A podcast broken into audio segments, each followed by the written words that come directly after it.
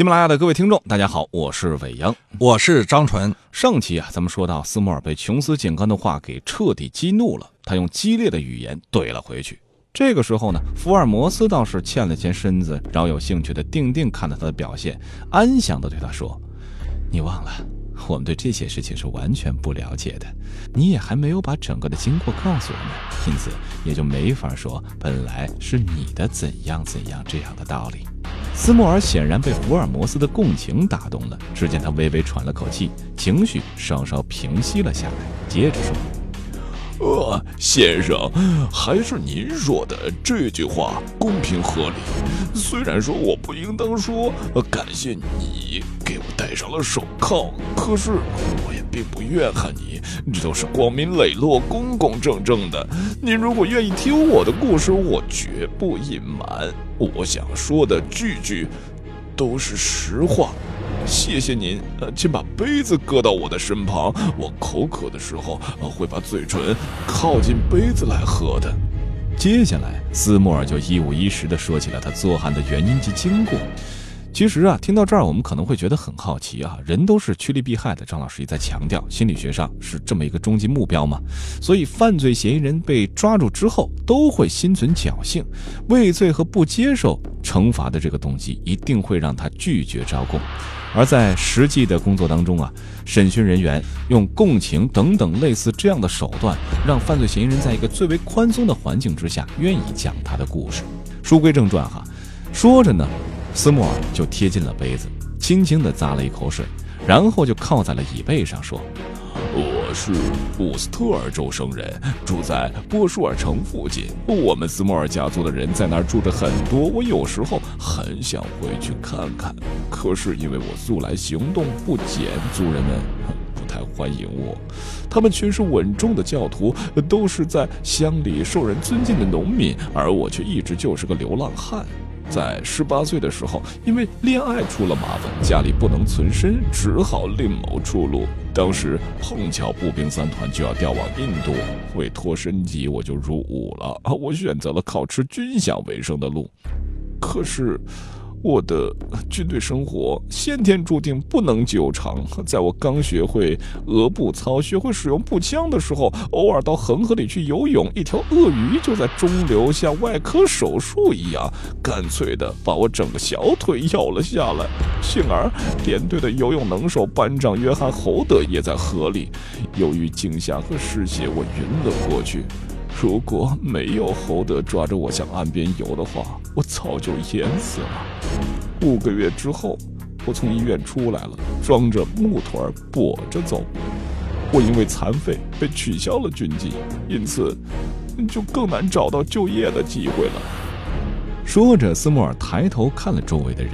当他确认大家都在认真听他讲的时候，他便决定继续他的话题。他说。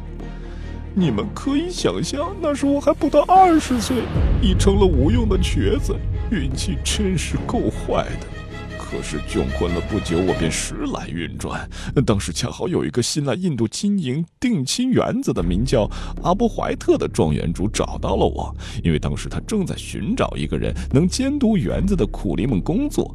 这个园主碰巧是我原来所属部队团长的朋友，团长因为我残废，时常照顾我。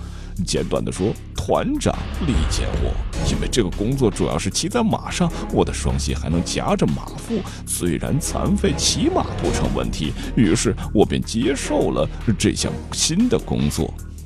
说到这儿，我觉得咱们要分析一下哈，有一些案件当中确实也有残疾人犯罪的这个特性在里面。那么，从残疾人犯罪的心理特点上，怎么来分析？他原本可能是一个正常人，像斯莫尔一样，但是突然之间遭遇了变故，心理上会有怎样的变化吗？张老师，这肯定是有变化，因为一个正常的人突然之间自己残疾了，那么这种残疾的结果，他往往会内心产生一种愤满的这种情绪：谁应当对我的身体残疾负责？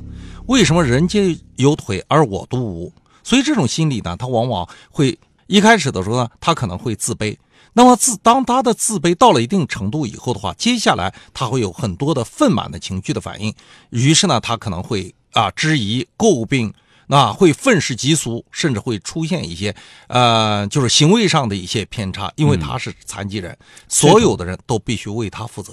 嗯，这种自卑可能会有两种倾向哈，因为心理学我略微懂一点有一些人可能是会向外去投射，有一些人可能是向内。这两种不同的区别原因会是什么？比如说向内的就会选择自残，向外的可能是施加暴力在别人。那么我们会想象一下，他的残疾如果是寻找归因的话，老是寻找自己的归因。我当时不注意，我要是不到恒河里面去游泳，我可能就不会出现这样的事情。我错了，嗯，那等等。如果这样的话，他实际上是心底里会有难以承受之重。嗯，那在这种情况之下，不管他的性格是属于阴性情性格还是阳性性格，他接下来都会。会向外去释放的，啊，因为归因一味的强调自我的归因的话，他没办法去解释目前残疾的现象，于是他就会寻找外归因。嗯，如果部队那当时护持得当的话，我就不会出现类似这样的事情。嗯，那他接下来会有些呃身体残疾会导致心理上的一些残疾的。嗯，所以往往到最后外归因的时候，就会施加于社会啊，通过暴力来实现自己这种愤懑的发泄。咱们接着听斯莫尔讲，这个时候他说道：“我的工作就是骑在马背上，在庄园内巡行，监督工人和把工人的懒惰情况随时报告原主就行了。报酬也很不错，住得很舒适，因此我很有做这定亲事业一次终生的志愿。原主阿伯怀特先生为人和蔼可亲，常常到我的小屋里来吸支烟聊聊天，因为在那里的白人不像在这里这样彼此都很关切。”可是好景不长啊！突然间，大叛乱出人意料的爆发了，而这一场惨绝人寰的暴乱彻底改变了我的一生。当然，这些事儿你们几位在报纸上都已见过了，或者比我这个不识字的人还知道的多呢，因为我只知道我看到的事情。我们定情园的所在地叫穆特拉，靠近西北极省的边缘。每天晚上，烧房的火焰照得满天通红；每天白天，都有小队的欧洲兵士保护着他们的家乡，经过我们的园子，开往最近驻有军队的阿格拉城去避难。原主阿伯怀特先生是个固执的人，他以为这些叛变的信息不免有些夸大，他想，不久就可平复下来。他还是照旧坐在凉台上喝酒吸烟，可是周围早已是烽烟四起了。我和一个管账的姓道森的夫妇，他们俩都是助于职守的，当然都和他生死不离。好吧，有一天变故真的来了。那天我正在远处，在一个园子里去办事儿。黄昏时，缓缓骑着马回来，在途中，我的目光被陡峭的峡谷谷底的一堆全副的东西吸引住了。我骑马走下去一看，不禁毛骨悚然，正是我的主人套森先生的妻子，被人割成了一条条的，又被豺狼和野狗吃去了一半的尸体。道森先生的尸体就趴在不远的地方，手里握着放空的手枪，在他前面还躺着彼此在一起的四个印度兵的尸首。我拉着马缰，不知往什么地方去才好。忽然看见原主的房子烧了起来，火苗已经冲出屋顶。我知道赶过去对主人绝无益处，也只能把自己的性命搭进去。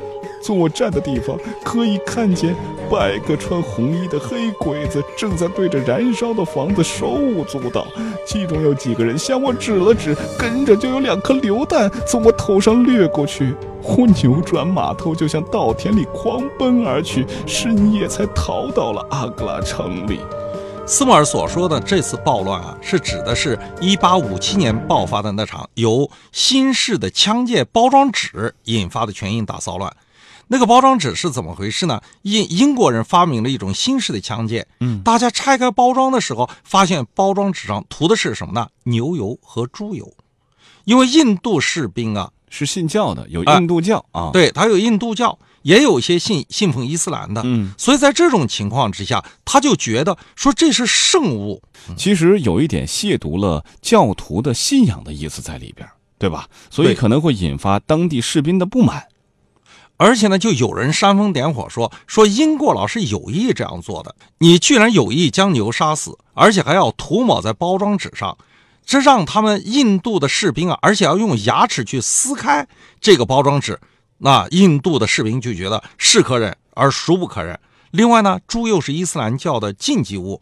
印度呢是个多民族的国家，大多数信奉印度教和伊斯兰教，所以在这种情况之下，他们就把英国殖民者的所谓的故意的打击民族自尊心这件事情给放大了，最后呢就导致一场战争。嗯，是哈，但是这样的战争应该是没有任何的幸运者的，因为在这次著名的暴乱里边，英军是损失了五千多士兵，最终也是勉强取得胜利。可以想象一下，印度当地人当。地的士兵会死上多少人？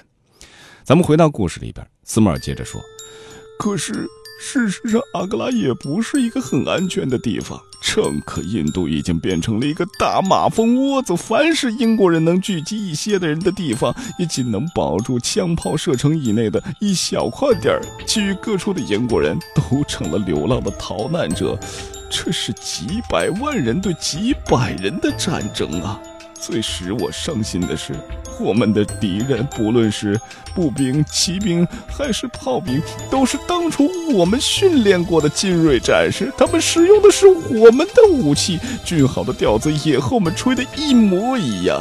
在阿格拉驻有孟加拉第三火枪团，其中有些印度兵、两队马队和一连炮兵，另外还新成立了一队义勇队，是由商人和政府工作人员组成的。我虽然装着木团，也还是参加了。七月初，我们到沙根吉去迎击叛军，也把他们打退了一段时间。后来因为弹药缺乏，又退回了城里。阿格拉城是在叛乱的中心位置。那儿有一个很奇怪的古堡，不但容纳了我们全部军队妇孺和辎重，而且还富富有余。古堡的另外一部分因为年代久远，几近废弃了，空无人迹的大厅，曲曲折折的甬道和蜿蜒迂回的长廊，走过去的人很容易迷路。我的两位助手，一个叫莫赫米特辛格，一个叫。艾伯德勒、可汗，他们全是个子高高、面貌凶恶的家伙。虽然他们英语说得很好，可是我并没有听他们谈什么。两个人总是喜欢在一起，整夜用古怪的希克语嘀哩咕噜说个不停。吸足了鸦片的叛军们在周边狂喊乱叫，整夜都在提醒我们：河对面有着危险的邻居。每隔两点钟，就有职业的军官到各岗哨巡查一遍，以防万一。直港的第三个夜晚，我试着和两个印度兵攀谈，他们还是不爱搭理我。大约是后半夜的两点钟，我实在是筋疲力竭，于是我就把枪放了下来，掏出了烟斗。